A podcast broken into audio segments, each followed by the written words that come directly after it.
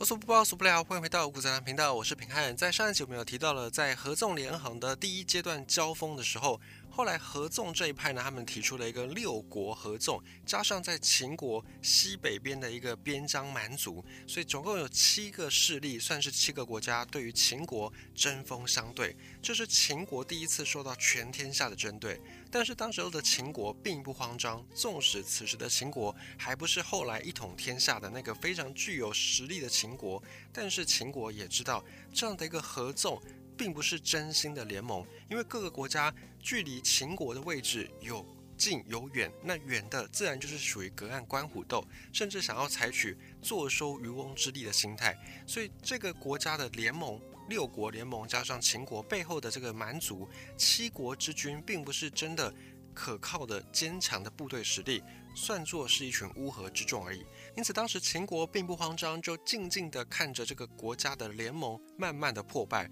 包含当时候最远的齐国还没有进到函谷关，根本就还没有看到秦军的影子，就已经退兵，而在南方的楚国也是。出个兵，亮个相，然后退军。而距离比较远一点的燕国，则是根本就没有派出兵力。所以这个美名是六国联盟，但是除了齐、楚、燕之外，只剩下三国，也就是本来的三家分晋的三国韩、赵、魏。这个三晋联盟面对的是当时候非常厉害的秦国军队，他们对于这样的训练有素的秦国士兵是相当的胆寒的。而这时候的秦朝的将军也抓住这个敌方散胆的机会，大破这个合纵的联军。随后秦军就出了函谷关，继续的追讨这些败兵。败将继续的去俘虏这些六国联盟的军队，并且在修鱼这个地方斩杀了号称是八万名的韩军，俘虏了韩国将领，而天下莫不为之震动。那这场六国的大败仗也宣告了合纵在这个阶段输给了连横这项策略。等到秦国重创了韩国军队，大破合纵联军之后，在战略上也出现了一个新的分歧。主张连横的张仪，他的认为是继续要攻打韩国，巩固这次大战的战果，并且是属于那种趁你病要你命，然后把秦朝军队的军事部署能够再往外延伸到当时候的魏国。这样子一来呢，秦国、韩国、魏国三国就可以变成一把连横之剑，形成一个牢不可破的联盟，并且以此呢可以保护秦国的安全。再往东，如果要进取，也可以再继续的去攻打剩下的这些。战国诸侯，但此时另外一个秦朝将领司马错却提出了跟张仪不同的意见。司马错就说，秦国此时呢不应该再逼迫韩国，因为韩国已经损失了太多的伤亡，不要再继续的步步紧逼，以防狗急跳墙。此时司马错也提出说，秦国应该把战略目标往西南方，往现在的蜀地来去做迈进。当时的巴蜀还算是蛮夷所在地，而秦军如果攻打巴蜀一带，并不会引起其他战国诸侯的猜忌，也不会犯众怒。再加上巴蜀是楚国的上游地带，以后秦军如果想要进一步攻击楚国，那么巴蜀也会是一个非常好的跳板。而且关键是，当时候蜀地的小国，小国各自林立，发生了内讧内乱，而这些小国都不约而同往秦国这个相对比较大的国家来求援。以前人们都说蜀道难，难于上青天，这当然是后来李白所说的。但是早在秦朝那个时代，春秋战国时代，人们就已经知道，要通往蜀地，那个地形之险恶，并不是那么样轻易。如果要攻，绝对要付出非常惨痛的伤亡。即便后来到汉朝，诸葛亮几次北伐，也都并没有很决定性的战果。所以这时候的蜀道之难，但是蜀国当地、蜀地当地的小国却把。大门洞开，邀请秦国入内来帮助平乱。如果秦军无动于衷，那就是天要送你，你却不取，等于你自取灭亡。这时候司马错提出的是应该把战略目标望向西南方的巴蜀一带。可是张仪却说，虽然这一次入蜀的机会千载难逢，可是这个时候巴蜀并没有太多开发，秦军属于劳师动众，出发到了蜀国去平乱。但是没有办法有任何的好处，没有办法任何的收益，而且呢，也相当于你放弃了当前天下之势有利于连横这样的一个时机。秦国最终如果攻入巴蜀，也把这边的地都给占了，但是这是一片荒地，秦国要之何用？于是局面一下子混乱起来，公说公有理，婆说婆有理，最后拍板决定的还是秦惠文王。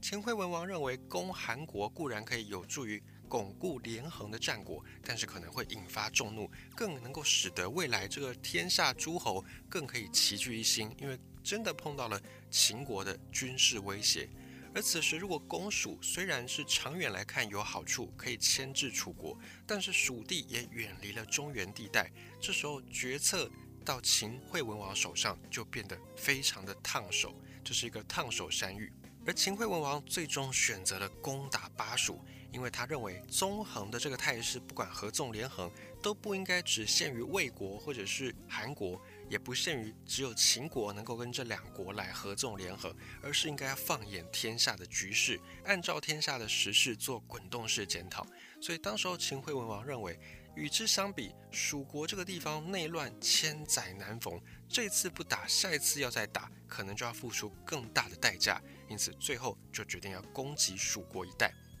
而齐国、楚国此时呢，已经知道秦国要把军事力量放到巴蜀去，于是就联合出兵攻打。当时候秦国已经在中原一带，在韩国、魏国所获得到的利益。而这时候秦国主力军队远远的在巴蜀，也只能够任由齐国、楚国在这里放肆。但秦国并没有就这样算了，他还是有默默的记下这笔账。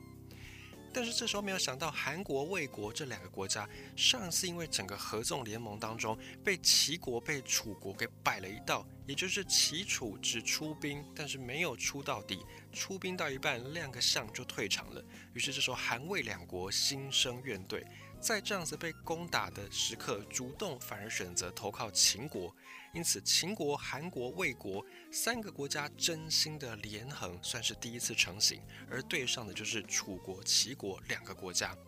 于是此时天下局势瞬间一变，变成秦、魏、韩三国连横，对上的是齐、楚以及宋国三国的合纵。这次的合纵跟连横互相的碰撞。看似阵容庞大，但是真正在出力的，其实也就是秦国跟楚国两个地方。因为对于楚国来说，假设秦国真正打下了巴蜀，那以后更有威胁的反而是楚国。因为长江上游一带，假设被秦国给把持住，未来秦军顺水而下打楚国是非常的便利，非常的快速。所以秦国、楚国自然是在这次的合纵连横碰撞当中出力最深，琢磨最多。而秦楚两国也先后在丹阳、在蓝田一带发生战斗，最后秦国惨胜，楚国惨败。但接连打了两场大战，一辈子都在连横合纵当中纵横的秦惠文王也熬不住了，就不幸的去世。秦惠文王的儿子秦武王即位，继续的在天下大势诡谲多变之间呢，也奉行连横的政策。但是秦武王在位三年就死掉了。秦武王没有儿子，于是由弟弟继位，是秦昭襄王。秦昭襄王在战国史上也是赫赫有名，因为他就是秦始皇嬴政的阿奏，就是这位秦昭襄王。秦昭襄王上台之后，第一个策略呢，就是先远交近攻，先联盟齐国。为此呢，秦昭襄王不惜罢免自己的亲舅舅魏然，邀请当时候齐国一个另外非常有声望的人物，叫做孟尝君，入秦为相。我们前面也讲过嘛，因为当时候的战国诸侯虽然各自为国、各自称王，但实际上呢，都还是尊奉周天子是皇室正统，所以以前各国之间比较像是现在的县市的层级的概念，而不是真正的国家对国家，所以人才之间的流动也非常频繁。而此时秦昭襄王以王君之姿邀请齐国的有威望的孟尝君来进入到秦国当宰相。这位孟尝君就是著名的战国四公子之一，也是在这个纵横天下、纵横家里面蛮重要的一个人物。这位孟尝君曾经两次合纵攻击楚国，然后大破楚军，楚国国土一度因为孟尝君的攻击而四分五裂。但是孟尝君到了秦国之后，跟秦昭襄王之间却没有发展出那种。被后世记载流芳百世的君臣关系，反而是这两个人互相猜忌，甚至孟尝君差一点回不了齐国，可能就要被秦国的一些积极进攻派给暗杀，暗杀在秦国。所以最后孟尝君靠着是他平常养的这些食客能人异士，而靠着这些能人异士当中有一个会学鸡叫，然后有一个会偷偷摸摸的去偷东西，就靠着这样的鸡鸣狗盗之徒，才让孟尝君能够狼狈的逃离秦国，而这也是成语“鸡鸣狗盗”故事的由来。孟尝君总之回到了齐国，越想越不对劲，觉得这口气实在咽不下。我好歹孟尝君在我齐国境内也是一个赫赫有名的人物，但我到秦国却如此的狼狈不堪，甚至呢几度可能要被暗杀。所以孟尝君回到齐国，马上就在策动了连横当中，韩国、魏国跟齐国一起形成一个新的合纵联盟，再去攻打秦国。这场战争持续三年，最后秦军失败，而合纵联军打破了函谷关。而这时候秦国也吐出了先前侵占的韩国、魏国两国的土地。到了这里，合纵跟连横互相的斗法，由合纵终于赢了一次。孟尝君大破函谷关，则是标志着纵横时代第二阶段结束。第一阶段是由连横打赢了，第二阶段是由合纵打赢了。当时的孟尝君在齐国已经算是声势非常之浩大，并且连胜了楚国、秦国两大国，一时之间可以说是全中原都广为人知的人物。甚至呢，有一段话就说：“只知孟尝君，不知有齐王。”也就是当时候大家谈到齐国，只知道啊，齐国有个孟尝君，但孟尝君毕竟不是齐王，真正的齐王另有其人。所以当时候的齐王齐闵王，他就对孟尝君多有忌惮。而孟尝君也不幸的在齐国宫廷当中政治斗争失败，所以不得已连夜的逃到了魏国去，又在离开了自己的故乡。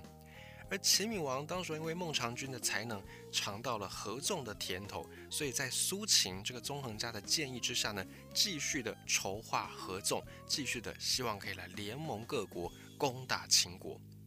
此时纵横天下进入到第三阶段。一开始合纵只是因为各个国家相对弱小，联合起来抵御强国。例如公孙衍他先前提出的合纵攻秦，主要就是因为三晋联盟被迫遭受到秦国的压力。但是到了第三阶段，这时候齐国跟秦国已经各自发展变成整个中原最强而有力的两个大国，所以此时的合纵跟连横已经变成了两国之间。各自为自己谋划利益的工具跟手段，已经不再是当初只是团结弱小对抗强权的唯一的方式，它已经变成了一种外交甚至战争手段。每当齐国或秦国某一方势力太强，那么另外一国就会挑动列国与之联盟，并且去针对当时比较强的那一国合纵连横。此时是更加的频繁。而在这个纵横天下第三阶段登场的最重要的人物，也就是苏秦。也就是那个在历史上曾经说过“使我有洛阳二顷良田，安能配六国相印”的苏秦。这个苏秦最有名的就是他身配六国相印，因为他主张这个合纵，所以他一时之间呢被各国延揽为相，各国都把一定的兵权交给苏秦，就把这个可以统兵的相印都给苏秦去佩戴。但这时候的苏秦呢，他却说出了。假如今天我家里面能够有在洛阳这个地方良寝的良田，能够让我耕种，我还有需要这样游走在各国之间，能够佩戴六国相印吗？这句话讲出来，大家觉得说啊，你这是得了便宜还卖乖，你已经身配六国相印，算是权倾天下的人物，你既然还要说出假如家里有田让你种，你还需要这么辛苦吗？大家对于这个苏秦就是有这样的一个比较不是那么好的印象。但是苏秦这一番话。有没有道理呢？我们这边再岔开讲一下，苏秦他怎么会讲说这个使我有洛阳二顷良田，当配六国相印？他讲的是真心话吗？可能不是，因为苏秦的出生，我们爬树一下资料，他是出生在普通的农家，家里面兄弟四个，他排老二，大哥早死，所以他很早就是家里面的事实上的长子。那在农民家庭里面，长子通常就是主要劳动力。照理来说，应该要肩负赚钱养家的重责大任，应该是要每天的耕田。那即便他没有家里面的良田，但是他出身农户，他再不济做个佃农，也都会有土地能够耕种。可是这个苏秦，他并没有就因此决定乖乖的当一个长子，他很早就离家上山，跟从鬼谷子来学习纵横之道。当然，苏秦会这样选择也无可厚非，因为当时候战国时代本来就是天下大乱的时刻，你想要出人头地，依靠种田，你大概是种不出个所以然。那如果你心里面有胸怀大志，你绝对不会选择种田这条道路。而且当时候布衣为上的故事所在多有，很多都是平民，然后靠着自己的才能，靠着自己的学识渊博，能够坐上高官大位。当时候的苏秦绝对不可能安分于农民的生活当中，所以他就去师从鬼谷子，学习纵横之术。此时跟他一起同学的，还有就是我们先前提过的张仪。这两个同学就是在纵横家里面蛮重要的两位人物。后来这两个人把天下玩弄于股掌之间，所以苏秦本身有大理想，那家里的人支不支持呢？也算是还不错，还支持。那出生在贫困家庭，并且付诸行动，这基本上就是苏秦前半生的人生。即便今天给他二顷洛阳良田，苏秦也未必能够安分在这个田当中。那么纵横术讲白了就是游说之术。农民耕种田地靠的是双手出力，但是纵横术游说各国的君王靠的是嘴巴。所以苏秦早早就决定自己绝对不要当一个只做苦力的农民农夫，他想要当一个是假贺仄平寇的靠嘴巴吃饭的纵横家。但是学成之后呢，苏秦有顺利就业吗？没有。回到家里面的苏秦呢？看到没有各国的君王想要任用自己的这个说法跟学说，所以家里面的人就劝说啊，虽然你已经学成了，但时下没有适合你的工作，没有你的出路，那你就先来种田吧，好好的耕作，至少能够先喂饱肚子。妈妈苏秦的妈妈以及苏秦的嫂嫂，我都这样子劝说他，但是苏秦呢想不行。燕雀安知鸿鹄之志？你们这个妇女人家哦，可能一辈子相夫教子，怎么能够知道我心中的这个大志呢？所以苏秦就还是不管家里面的劝说，决心前往列国去求职。最后呢，他决定去到离家里面最近的周国来应聘。但前面我们也提到，苏秦他本来就是一个不甘于从事农活的。这个有心有大志的年轻人啊，加上他又学了纵横之术，他觉得自己应该已经算是腹有诗书了，求职应该会很顺利，所以他的眼光也蛮高的。那想当然，第一次求职，你是一个社会新鲜人，白纸一张，也没什么样的能力跟经历，大家怎么会想用你呢？所以一开始求职当然失败，但苏秦并不觉得是自己不够好，所以回到家里面没有灰心，也没有种田，继续周游列国。苏秦自始至终都认为自己是一匹千里马，只要找到能够辨认出自己的伯乐，那家里人也拗不过他嘛。因为以前的人都会觉得说三从四德，夫死从子啊，尤其是夫不在之后呢，妈妈就只能够听从儿子。那大儿子也早就过世了，事实上的大儿子现在是苏秦，所以家里面苏秦的地位还是还蛮高的。家里人熬不过苏秦，只能够同意让他继续去周游列国。但是呢，苏秦这样子求职一路下来都一直在碰壁，都有看到各国的君王，可是没有君王想要任用苏秦。到了秦国，先前的这位秦惠文王就曾经碰过苏秦，秦惠文王就问苏秦说：“诶，这个你有什么样能够指点孤王的吗？”那这个时候，苏秦可以好好的展示自己的机会，可是苏秦没有把握好，毕竟是求职新鲜人。高谈阔论之后，秦惠文王当时就给了一个评价给苏秦，就说啊，羽毛未丰，不能高飞，就想说你只是一个初出茅庐的小伙子，你还嫩得很啊，就言下之意是给了苏秦软钉子。但一方面，其实也是因为当时候秦惠文王在朝的时候，秦国的兵力还不够。不足以支持苏秦他的这种大肆扩张的主张。那一方面，确实苏秦也是刚学完，还没有很多的实际演练，所以比较偏向纸上谈兵。两方各有不足，这次的合作没有办法能够顺利合作成。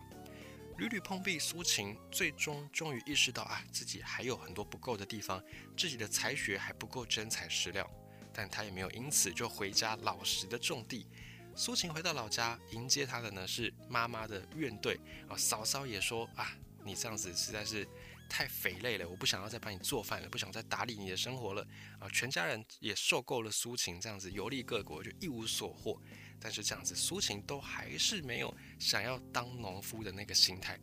就这样子他就继续的磨练，继续的去学习，继续的去充实自己，最终呢他彻夜苦读。我们现在在讲说，如果你一个人很认真读书，有悬梁刺股嘛，这其实是两个故事。那其中刺股这个就是由苏秦的故事而来的。苏秦当时他就偶然读到了一本书，叫做《太公音符》，然后他读为了读这个书，因为他这个书是相对的有比较难的部分。那相传这是由姜太公钓鱼的那位姜太公所著作的一个书，比较偏向是那种啊兵法啦或者怎么样统御人心的书。所以当时候这个苏秦他为了要读通这本书，他就强迫自己不能打瞌睡，一旦打瞌睡就拿那个尖锐的像针一样的尖锐物刺自己的大腿。所以悬梁刺骨的刺骨就是这位苏秦。甚至一直读书，读到到最后没有办法，没有钱能够上路去继续的求职。苏秦呢就找自己的两个弟弟，跟他们说：“哎，弟弟们，哥哥我呢读了这本《太公音符》，我觉得这个书真的太好了。那我也想要抱着这一份真才实学去求职，但是我现在没有钱。”但我能够保证这一套学说一定可以帮助哥哥我未来宏图大展，一帆风顺。现在呢，还要先劳烦两位小弟借哥哥我一点钱，能够上路，你们就当做投资吧。他日哥哥功成名就，定当对两位弟弟有所回报。那这兄弟之间的感情也算是还不错啊，弟弟也都还蛮支持哥哥的决定，所以最后呢，就凑齐了路费，让苏秦上路。从太公音符当中更加深刻自己的合纵连横之术的苏秦，最后悟出了合纵以抗秦这个学说，也得到了各国的认可。那苏秦最终因为往来各国之间，得到各国的封赏，最终身配六国的相印。这次苏秦衣锦还乡，当地村民闻风而来，而纷纷跪拜迎接苏秦，甚至妈妈。嫂嫂也都跪拜苏秦，敢再对苏秦有一丝的怠慢跟不敬。我就说苏秦也还蛮调皮的，他不是故意要挖苦嫂嫂，因为毕竟嫂嫂之前确实也帮助他非常多，所以他并不是出于那种恶意的挖苦，只是他真的好奇，他就问他的嫂嫂说：“嫂嫂，你之前对我态度是那么样的不好，那现在你怎么反而有办法对我这样笑眯眯的，或者对我这样很恭敬呢？”有人就说啊，苏秦，你这小人得志，然后你还对当初照顾自己的嫂嫂如此大不敬，但真的不是，因为后来苏秦对嫂嫂都还是蛮大方、蛮慷慨的，他只是真的出于好奇，想要问嫂嫂这个事情啊，由此也可以看出苏秦他的真性情。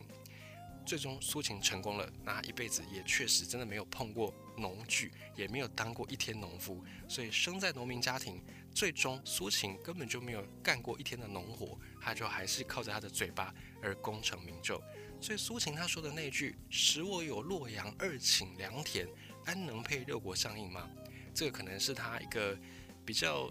是沽名钓誉的一个说法了，因为他真的家里面有田地，他也不会去种，只是他发迹的过程。